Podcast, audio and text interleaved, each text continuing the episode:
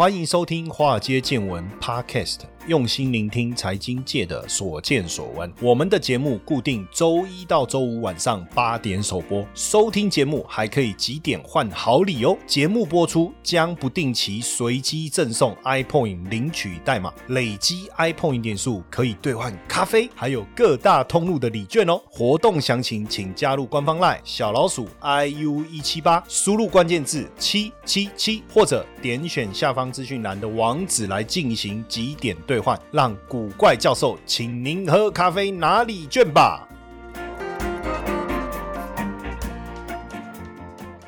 嗨，大家好，我们华尔街见闻的朋友们，大家晚安，我是古怪教授谢承彦。那这个周末呢，天气非常的好，那大家有没有去户外走一走，做点什么事情？Do something。当然，现在我们就留在台湾这个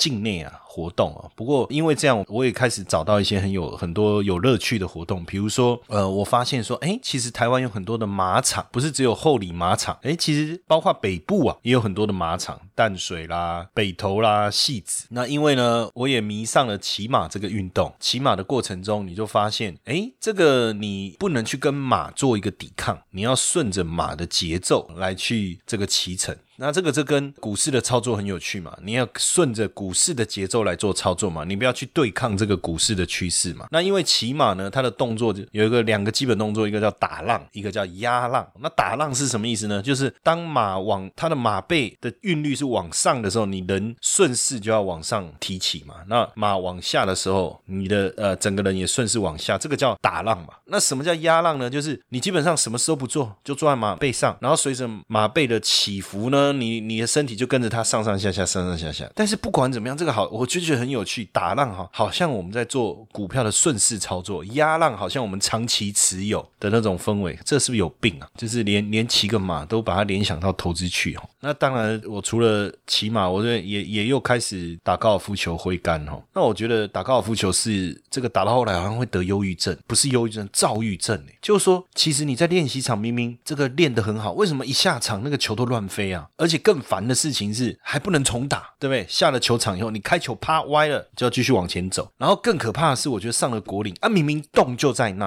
啊，怎么推就推不进去，真的觉得很很很奇怪的运动。但是呢，它跟我们做投资操作也很像哦啊，明明股票就在那，要上上下下上上下下，到底是要怎样折磨人哦？那就好像我们最近的台积电哦，那今天我们也来跟大家聊一聊台积电。那台积电呢，在外资。过完年以后啊，连续大卖，只有两天买超，到呃三月十一号呢，已经连续九天的卖超了哈。不过十七号呢，台积电要除息哦，除息二点五，所以大家也非常的关注啊。那以现在市场对于台积电的氛围是比较压抑，对不对？哦，虽然说礼拜五的时候，台积电哎股价的表现又有稍微上来了哦，但是目前现金股息值利率呢？就一点六四左右哈，那这样除夕前的多头行情还有没有机会持续上攻？接下来就是我们今天的彩蛋时间，iPhone 领取代码 M 四零一二，活动详情呢，请到下方的说明栏观看。因为涨得越多，除息的值利率就越差嘛，对不对？所以参与除息的效益不高，是不是干脆除息后再来布局？如果他一定会填全息的话，那你除息后买它，那等到填全息的效益其实是一样的呢？哎，还是说反正一定会填全息，我就在除全息之前买进呢？那这个题目我也想问问大家，你觉得你会不会参加台积电的除全息？是它的值利率虽然不高，但是反正至少比定存好嘛？还是说反正会除全息？除完再来买，那大家会不会参加台积电的除权息呢？我们本周的互动留言，iPoint 点数翻倍送，今天来跟大家讨论一下，到底要要不要参加除权息？如果你觉得 OK，你可以留言说要；你觉得不要，没什么搞头也可以，或者说你就说我不参加除权息，但是我会在除完全息后买进，让他等他填全息也可以。欢迎大家到我们华尔街见闻脸书的粉丝页找到这一篇文章的贴文，然后呢，在底下留下你的看法，我们 iPoint 的点数会翻倍送哦，让大家继续这个能够在这么美好的日子边喝咖啡边听我们的话接见闻，因为我们的 ipone 点数可以让大家换咖啡嘛，对不对？大家记得哦，这个活动的留言就到这个礼拜天哦，只有到这个礼拜天哦，好不好？哦，所以赶快来参加这个互动留言。那当然，就长线投资人来讲，哈，其实什么时间点都可以布局啦，哈。那六百块以下，我觉得确实是中长线蛮好的一个机会。当然，台积电在上礼拜又重回六百块以上。虽然说外资还是站在卖方，不过卖超确实开始缩减，持股比例呢也稍微减少，从七十五点三降到七十四点九。但是他在卖，到底谁在买？投信跟寿险哦，还是持续的买进？那根据过去的配息的记录来看，填息大概一到十五天哦，所以按照长线的角度来看，台积电的一个竞争优势还是在啦哈。所以基本上我们看到跌破六百元就有人买进的话，除权息。之后填息的几率应该还是相当高的哦，而且目前法人还是预估说台积电的股价大约会在六百到六百八之间做一个震荡。那因为台积电公布了二月营收，二月营收一千零六十五亿哈，小数点我就不讲了哈。那月减虽然是将近十六趴，不过年增率还是有十四趴。那我们再看这个台积电公布的二零二零的这个财报啊，也看到一些端倪哈，因为台积电前两大客户的数据出炉了。第一大客户去年贡献营收是三千三百六十七亿，增幅是三十六趴哦，占整个晶圆代工营收的比重高达二十五趴，所以有四分之一的营收是来自于这一个客户。那第二大客户贡献去年营收是一千六百七十四亿啊，增加了九趴左右，营收比重呢，呃，稍微下降。从十四趴降到十二趴，所以推估第一大应该就是苹果，第二大应该就是华为了哈。那再来在订单组合的部分，包含智慧型手机、资料中心，还有物联网、消费性电子业务都成长。不过在汽车电子业务上面是衰退。那目前就市场来讲，美国还是台积电最大的市场哦，营收贡献这个将近八千两百亿哦，年增率是二十八趴，占比超过六成。就美国的营收占台积电的比重六成哦，那中国是等于是第二大的市场哈，那台湾的市场营收贡献是第三大了哈。那目前台积电跟日本也开始合作，新一代电晶体的架构也曝光哦。那晶圆代工因为走入先进制程，美国半导体巨头这个 Intel 啊，还在为七纳米伤脑筋哦。不过台积电呢，除了先进封装技术以外啊，制程的采用技术也已经考虑要进入二纳米。那目前也跟日本的半导体在研发新一代的电晶体，确实有机会进入实现二纳米的一个制程。那台积电在二月九号董事会。决议是要在日本投资设立一个百分之百持股的子公司啊，那资本额不会超过一百八十六亿的日元哦，主要是为了扩展这个三 D IC 的一个材料的一个研究。那之前这个台积电的这个董事长啊，刘德英哦，现在不是张忠谋哦，要我们要知道是刘德英哦。那他接受呃二零二一年国际固态电路会议的演说的时候，也讲到台积电三纳米制程的计划已经比预期早。那未来应该是说今年下半年就可以试产哈，明年下半年可以进入量产哈，明年下半年有机会进入量产。那至于二纳米的部分，就会往这个 GAA 的纳米片的一个架构去导入，也能够改。占整个晶片整体的一个功耗。那最近我们也看到这个在台积电人才的一个缺乏哈，所以招人的部分呢也非常的积极哈。今年也预计要招募九千名的新血哈，也传出这个硕士毕业的新人啊，起薪可以高达五点五万。所以这个成大的教授就说，今年电机系的硕士的毕业生都跑去台积电了。那台达电反而就没人应征，差非常非常的多，大家都跑去台积电哦。为什么不去台达电？其实。最主要当然这个薪资啦，或是奖金啊、分红啊，而且不止工程师哦，包括营建工人哦，外包的进场施工要求也非常的多，因为营建机电工人都被征募哦，那也导致业界的缺工，就是因为目前的这个厂房的一个设置哦，当然其中一个原因也包括就是说大客户挖走台湾的半导体人才，因为最近不是有传说新北地检署侦办了两家公司有没有？一个叫智新，一个叫新道，那结果发现说。这个是大陆的半导体设计业者比特大陆啊，透过子公司北京叫做金世智能哈，在台湾以这个两倍的高薪来挖走联发科、台积电差不多两百名的半导体人才哈。那基本上，当然这样的一个动作并不是很好了哈。那尤其是因为比特大陆，它其实在比特币二零一八年滑铁卢的时候啊。超过这个原本挖一颗比特币一万九千美金掉到剩三千了，所以当时的市场很冷啊，他想办法要重新回来。那因为最近刚好比特币的价格也大涨，最高也回到五万五嘛，所以就开始大幅度的这个挖角哈布局人才哈。但是这样的一个做法，当然我们觉得并不是很理想啊哈。而且台积电跟比特大陆的关系，当时其实它就是它的大客户啊，因为二零一八年的时候，七纳米制程占当年这个第三季一成的营收，到了第四季占了两成，那也是因为这个客户的一个需求的一个带动。那这个客户是谁？其实就是比特大陆啊。不过开始挖角的部分呢，其实并不是一个很好的一个情况哦。所以我们的这个相关单位特别特别的重视哦。那因为这个双倍年薪挖角这件事情，它等于是掩饰中资的身份嘛，成立了两家公司，然后让这些工程师啊，算是带枪投靠哦。这样基本上应该就是违反了营业秘密法了哦，因为你这个都有签这个竞业禁止的一个相关的一个规定嘛。那他们到人力银行网站这样高薪的增财挖角的，你不止台积电嘛，联发科啊、日月光啊，哦，而且可能都会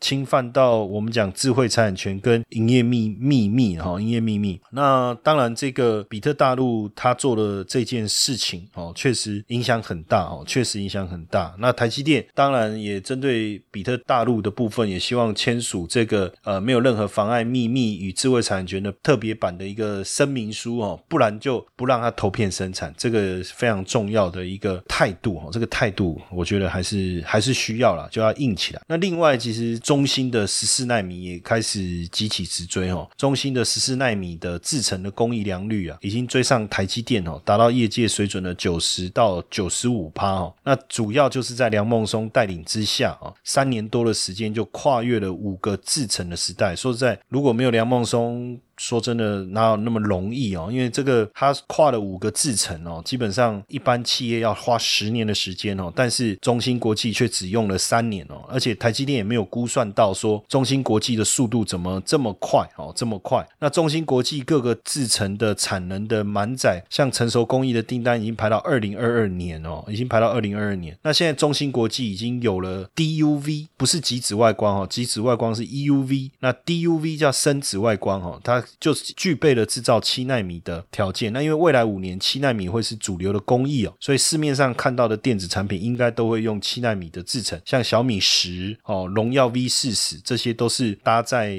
七纳米晶片的哈。那基本上倒还不用用到五纳米。那因为中芯国际在这个月月初已经获得部分美国设备厂商供应十四纳米，还有十四纳米以上成熟制程设备的供应许可，那所以意味着十四纳米的工艺就能够继续运转。那因为梁孟松过去被视为这个叛将，但是他确实很有能力。三年前梁孟松加入中芯嘛，那离开台积电之前，确实张忠谋的想法就是说，反正他跑来跑去嘛，一下去三星，一下去中芯哦，所以他对他并不是很有好感哦。那这个梁孟松过去也是蒋尚义的手下爱将哦，那是非常被看好的一个研发的一个专才。那二零零九年离开台积电以后呢，到三星去，那也让三星跟台积电的技术的差距。呢，急速的缩短。那中间其实台积电就有对他提出控告了哈。那二零一五年这个法院有判决说，梁孟松要二零一五年前要结束，前要禁止使用泄露台积电营业秘密及人事资料了哈。那梁孟松一直到二零五年之后才又返回三星任职，然后后来又被中芯国际挖角哈，到现在哈。但其实当时当然张忠谋也有。挽留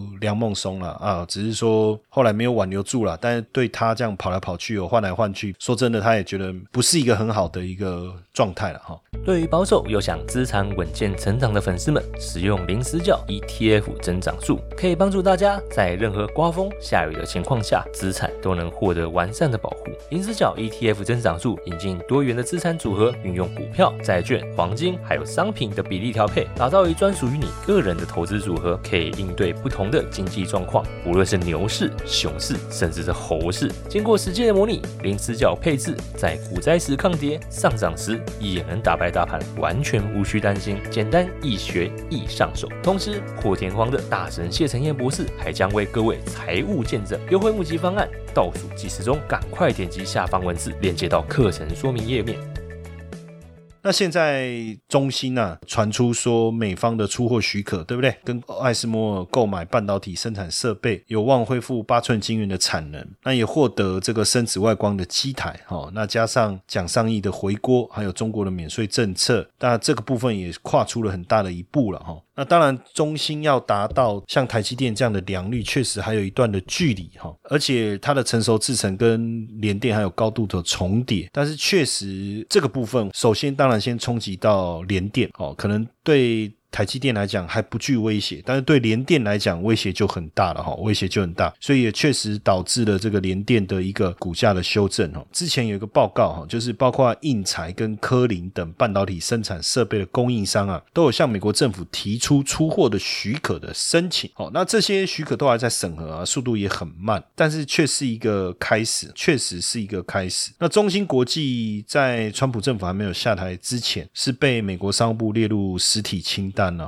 也被很多这个指数编织公司剔除在指数成分股名单之外，哈，所以也让中芯国际失去了这个很多大陆以外的资金的一个来源。不过目前在蒋尚义回国之后啊，哈，再加上他们也透过在市场上收购了这个二手的半导体生产设备，哈，那也因为握有十四纳米的量产技术，之后应该至少就二十八纳米以上的部分，应该也没有什么后顾之忧了。哈，后顾之忧，剩下就是怎么样在先进制程的部分，是不是能够急起直追？哦，是不是能够急起直追？但是从这样的一个角度来看，确实中芯晶片有可能复活，因为它获得美方放行这个成熟制程生产设备供货的话，也许十四纳米以下的制程的发展还没有办法进行。但是呢，车用晶片呢，跟记忆体缺货的状态实在太严重了，应该就能够来填补。这方面的八寸晶圆的产能的空缺，所以从外资的报告来看呢，全球晶片荒，哎，有机会缓解哦。不过时间点至少要到明年的上半年，可是至少这个晶片缺乏的部分会慢慢慢慢获得改善。那这样对台厂来讲，当然影响就很大了哈。那因为晶片缺货的问题能够解决，所以晶圆报价最大的高峰应该是落在今年的上半年。好，之后晶圆报价是不是还能够上涨，能够持续？走高，我觉得这个部分就并不容易了哈。这个我们也要特别特别的注意哦。那从市调机构的报告来看，台积电全球成熟制程代工的占比是二十八，排名第一；联电排第二，占比是百分之十三。那中芯国际排名第三哦，占比是百分之十一。所以等于是紧咬着联电不放哈，紧咬着联电不放。那这个部分呢，所以为什么也影响到了这个联电的一个股价哈？联电的股价。那当然现阶阶段就整个晶圆代工产业来看呢，哈，除了呃中心解禁以外，开始急起直追。另外一个缺水的部分，可能也要特别注意哈，因为台湾西部地区陷入缺水的危机啊，不论是新竹、苗栗、台中几个主要的水库都见底了哈，而且短时间之内我们还看不到有大量降水的系统会出现。虽然有人建有有官员建议去凿井哈，当然这个讨卡你再来想象，我们就不多做评论。但短时间之内哦，并不容易看到。强降雨哦，所以科技业现在开始缺水，非常的急哦。水车业者就说二十四小时轮番送水，所以联发科的执行长蔡立行啊，前几天在出席论坛的时候也说，去年全球半导体产业的产值是年增率是六趴，那台湾是增幅是两成，所以非常非常的具备竞争力。那今年明年他也是非常有信心，但是哦，他就是说说了一个 but 哦，不要缺水哦，真的不要缺水。台湾半导体产业啊，上下游的整合相当完善，从 IC 设计产业一路到晶圆代工到封测，是非常的紧密结合的哈。那厂商的灵敏度相当的高，也能够非常迅速的掌握住产业的一个趋势哈。所以今年的成长是蛮值得期待的。但是说真的，真的不能缺水。问因为晶圆代工也好，封测也好，面板也好，需要大量的存水，所以一旦缺水，一定会限缩整个科技厂的一个产能嘛。所以这个部分我们可能还是要特别注意。连霸龙周刊呐，他也提到，他说如台湾缺水的部分可能会伤害晶片的生产，而且这个部分的状态如果没有缓解的话，甚至连苹果、特斯拉公司也会受到影响，因为我们刚才讲到面板、晶圆代工、封装测试，这都生产过程中都需要水。那半导体生产尤其需要庞大的这个水量哦。那台积电在内的这个半导体制造商，确实他们面临的是过去数十年来最严重的一个旱象，哈，干旱的旱旱象，这个确实可能会威胁到全球半导体的一个供应哦。那这个部分当然业者紧张，科学园区紧张，经济部也要紧张，大家要赶快想办法。可是如果天不下雨，娘不嫁人，能怎么办？哦，那所以巴龙引述台积电最新的报告说，这个目前台积电每天需要多少？十五点六万公吨的水。那虽然台积电已经采取了回收水跟循环利用的措施，这个之前我们有介绍过，对不对？哦，像二零一九年的时候，台积电回收再利用的水差不多有一点三三七亿公吨啊，那相当于用水量的百分之八十七哦。所以除了回收水跟降低用水量啊，基本上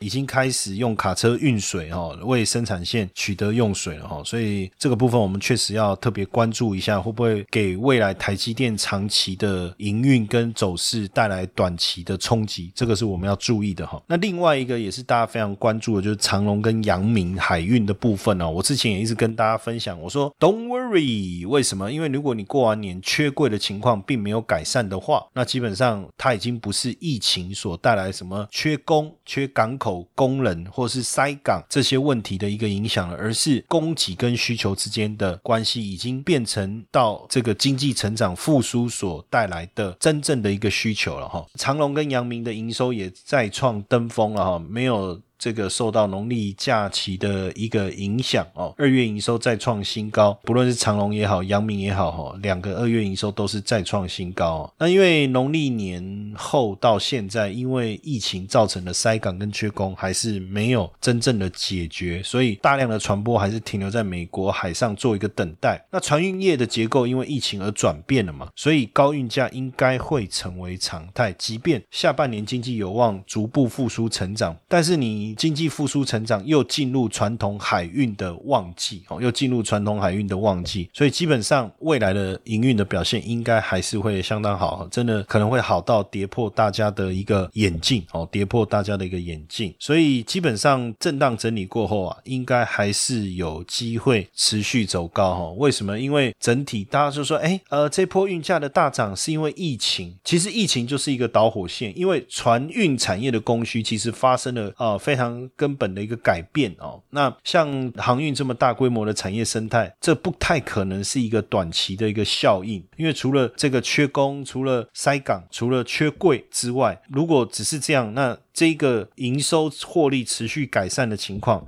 不太可能延续嘛，哈。目前估计起来，这个阳明第一季就能赚到七块钱哦，相较于过去亏损的情况，真的是差异非常非常大哦，非常非常的大。那第三季又是传统的旺季，运价要在第三季崩跌，可能很困难。唯一比较有可能就到第四季的时候进入淡季，那加上塞港的情况、缺工的情况也大幅度的缓解了，然后运作的这个船只啊也陆陆续续增加了，那这才有可能。那其实我们过去看这个 FCFI 啊，这个就是运货柜运价、海运运价的指数哈，海运运价的指数。那基本上过去这个指数在八九五的时候呢，阳明的 EPS 是负的零点零三，那这个指数在一一八二的时时候呢，阳明的 EPS 是一点零五，就讲单季哈。那第四季的时候，这个 SCFI 的指数呢是一九七四哈。那阳明第四季估计保守是赚三块钱。那假设。今年的第一季啊，有机会赚七块钱的话，那这个指数的位阶应该在多少会比较合理？目前 SCFI 是二七二一啊，哈，所以大家就可以去思考一下。那假设说阳明对未来的运价的走势很悲观哦，那可能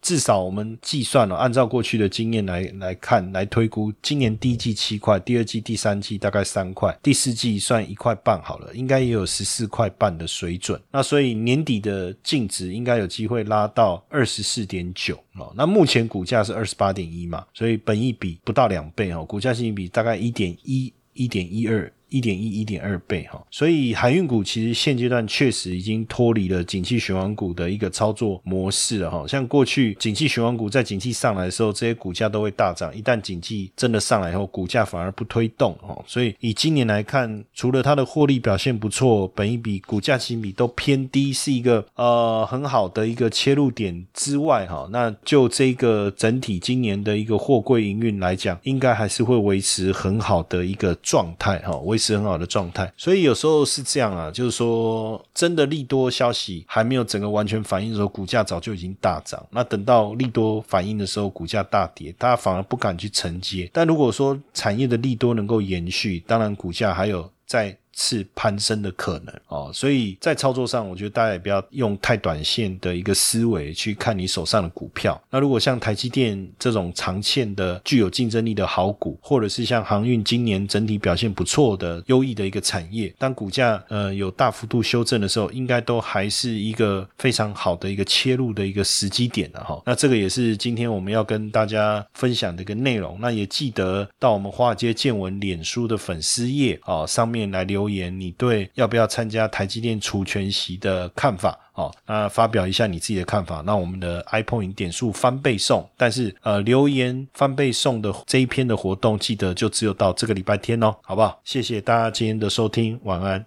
嘿，各位铁粉们，如果喜欢华尔街见闻，请大家多多按下分享键，让更多人能听到我们用心制作的节目。你们的一个小动作，是支持我们节目持续下去的原动力哦，快去分享吧。